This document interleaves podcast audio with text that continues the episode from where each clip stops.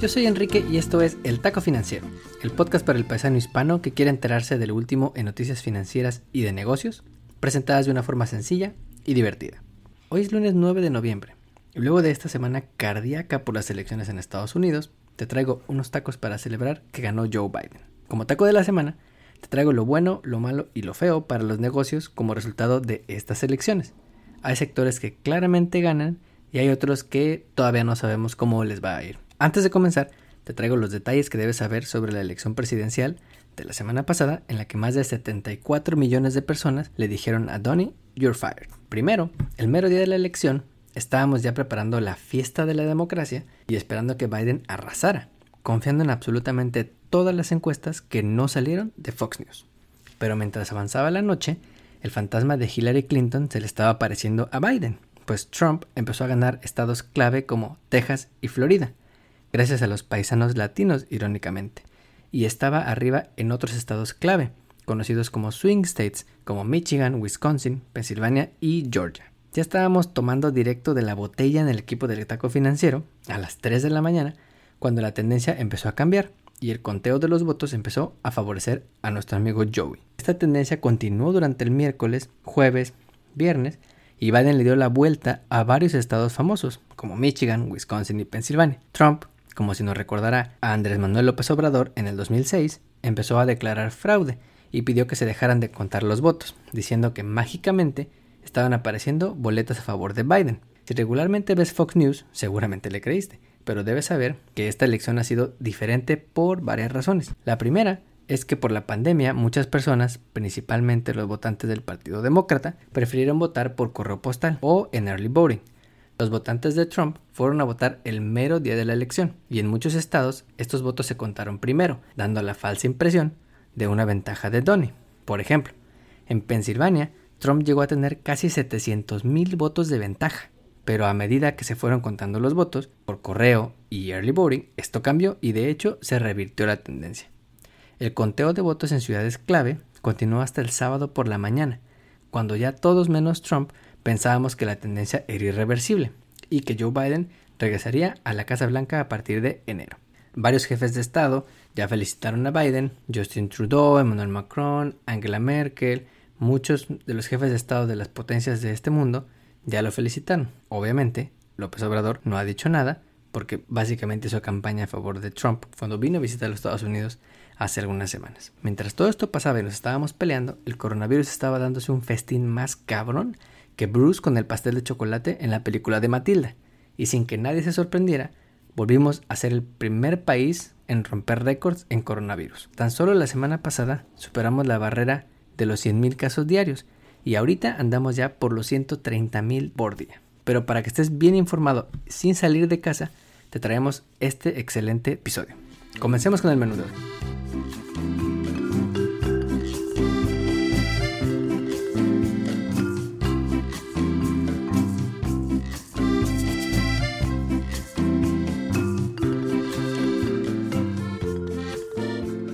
De la semana, los resultados en las elecciones de la semana pasada en Estados Unidos no solo tuvieron un impacto en nuestros niveles de estrés y ansiedad, también pusieron nerviosos a grandes empresas e industrias enteras.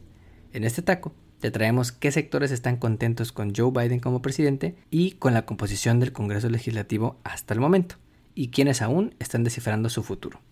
Lo primero que debes saber es que el impacto en los negocios es resultado no solo del presidente, sino de las cámaras legislativas y la composición demócrata contra republicano al final de todo este desmadre.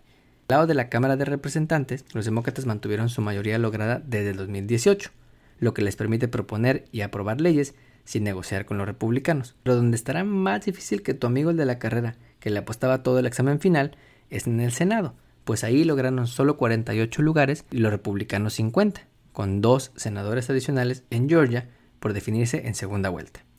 Debes saber que además de elegir presidente y legisladores, los votantes en diversas partes del país votaron por medidas muy específicas a nivel estatal, que afectan a los grandes negocios también, y que de aprobarse pueden dar lugar a cambios a nivel federal.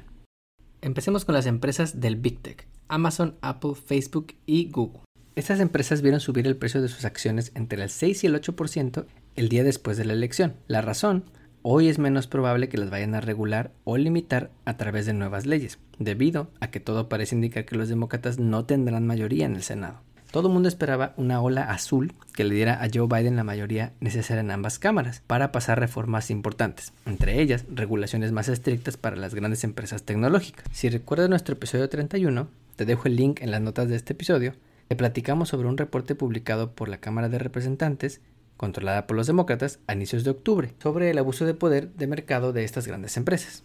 Hace dos episodios también te platicamos de Google, que fue demandado por el gobierno de Estados Unidos por abusar de su poder monopólico en la industria de motores de búsqueda y de las multas millonarias que le han puesto en otros países. Bueno, pues los que querían más regulaciones de las Big Tech se van a quedar vestidos y alborotados, porque sin la mayoría en el Senado, se ve difícil que los demócratas puedan crear leyes que promuevan la competencia y limiten los abusos de estas empresas. Ambos partidos tienen cierto acuerdo que son muy poderosas, pero las quejas que tienen y las soluciones son distintas.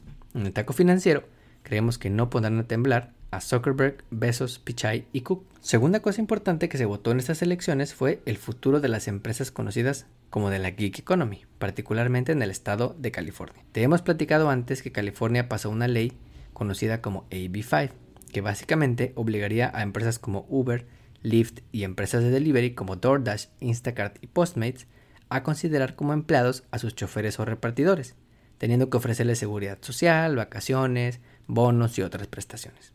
Uber ya había amenazado que si esto pasaba tendrían que cerrar sus operaciones en California. Y en general, esta ley cambiaría el modelo de negocio de estas empresas, que te pagan por entrega o por viaje y que se quedan con una comisión. En respuesta, propusieron que se votara a favor de la famosa Prop 22, que exentaría a estas empresas de cumplir la ley AB5. Más de 200 millones de dólares después, gastados en campañas de publicidad, lograron convencer a los californianos de evitar cumplir la ley AB5 y seguir considerando a choferes y repartidores como independent contractors, siendo aprobada la medida por 58% de los votantes. También les fue que el precio de las acciones de Uber y Lyft subió casi 25% durante la semana pasada. Y no es para menos.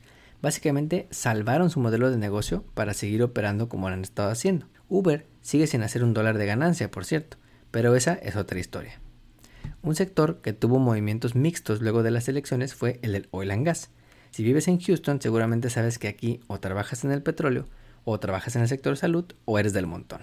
De acuerdo con varios analistas, una presidencia de Biden limitaría los permisos de perforación en pozos petroleros y se enfocaría en promover más energías limpias que Trump. Durante la campaña, de hecho, Joe Biden anunció un programa de 2 billones de dólares para promover las energías limpias y lograr que Estados Unidos use puras energías limpias para 2035 pero varios de estos cambios requerirán nuevas leyes, y sin mayoría demócrata en ambas cámaras, no parece que estos cambios puedan darse demasiado rápido o que sean demasiado grandes. Finalmente, otro par de industrias que se movieron mucho luego de las elecciones son los de la marihuana y de las apuestas. Por el lado de las apuestas, los estados de Maryland, South Dakota y Luisiana aprobaron las apuestas deportivas, mientras que los estados de Virginia, Nebraska y Colorado aprobaron o expandieron las apuestas en casinos. Para el próximo año, más de la mitad del país podría permitir las apuestas deportivas luego de estas elecciones. ¿Cuál fue el resultado? Que empresas famosas de apuestas como DraftKings subieron más de 5% el día después de las elecciones. La María también se vio beneficiada a nivel local, y es que por lo menos 5 estados nuevos caminaron hacia la legalización del uso recreativo o medicinal de la marihuana, y actualmente en 11 estados ya es legal el uso de la María. La buena es que cada vez más estados están legalizando su consumo. La mala es que si el Congreso está dividido, es menos probable que la legalización avance con leyes federales, solamente con leyes locales. Aquí en Texas aún es ilegal la María, por cierto, pero si es puro CBD, puedes encontrar hasta comida para tu perro. Todo está en la composición CBD y THC, como seguramente sabes si eres el hipster de la familia. En opinión del taco financiero, nada es para siempre en la política y todo lo anterior podría cambiar. Si los demócratas logran negociar con algunos cuantos republicanos en el Senado, si en las elecciones intermedias, por ejemplo en 2022, ganan ambas cámaras, o si se reelige Biden en el 24, varios de estos escenarios podrían dar puerta a cambios enormes en estas industrias. Y lo mejor que podemos hacer es esperar a que se definan los puestos de elección popular, porque en varios casos, como te dijimos, habrá segunda vuelta. En resumen, la elección de la semana pasada impacta tanto a las empresas como a los negocios y marca un antes y un después para nuestro amigo Tony. Tristemente para él, más de 74 millones de personas le dijeron You're fired. Finalmente, felicitamos a Joe Biden y a Kamala Harris porque creemos que no es que sean la panacea y que sean los salvadores del mundo, pero sí creemos que es un regreso a la normalidad de lo que un presidente de Estados Unidos y una vicepresidenta de Estados Unidos deberían de hacer. Como taco de pilón, como si no estuviéramos en medio de una pandemia global por un virus que se contagia de persona a persona, se reportó que la empresa Airbnb está planeando otra vez iniciar procesos para su IPO o Initial Public Offering. Esta misma semana, de hecho, luego de que la tuvieran que posponer por la pandemia. Esto permitiría a mortales como tú y como yo comprar acciones del gigante de la hospitalidad, que a pesar de los peores días de contagio del COVID, ha visto un aumento en la demanda por sus servicios y reportó que en verano tuvo días en los que más de un millón de reservaciones se hicieron, porque la mejor forma obviamente de distanciarte socialmente rentando la casa completa para ti y para tus cuates. De confirmarse esto, sería la IPO más grande del año y le daría una evaluación de casi 30 mil millones de dólares, 50% más que la cadena de hoteles Marriott y casi tres veces la de los hoteles Hilton. No olvides suscribirte a nuestro podcast donde quiera que lo escuches y ponerle 5 estrellas. Recuerda que estamos en Facebook, Instagram y Twitter como arroba taco financiero. Nos vemos el próximo lunes.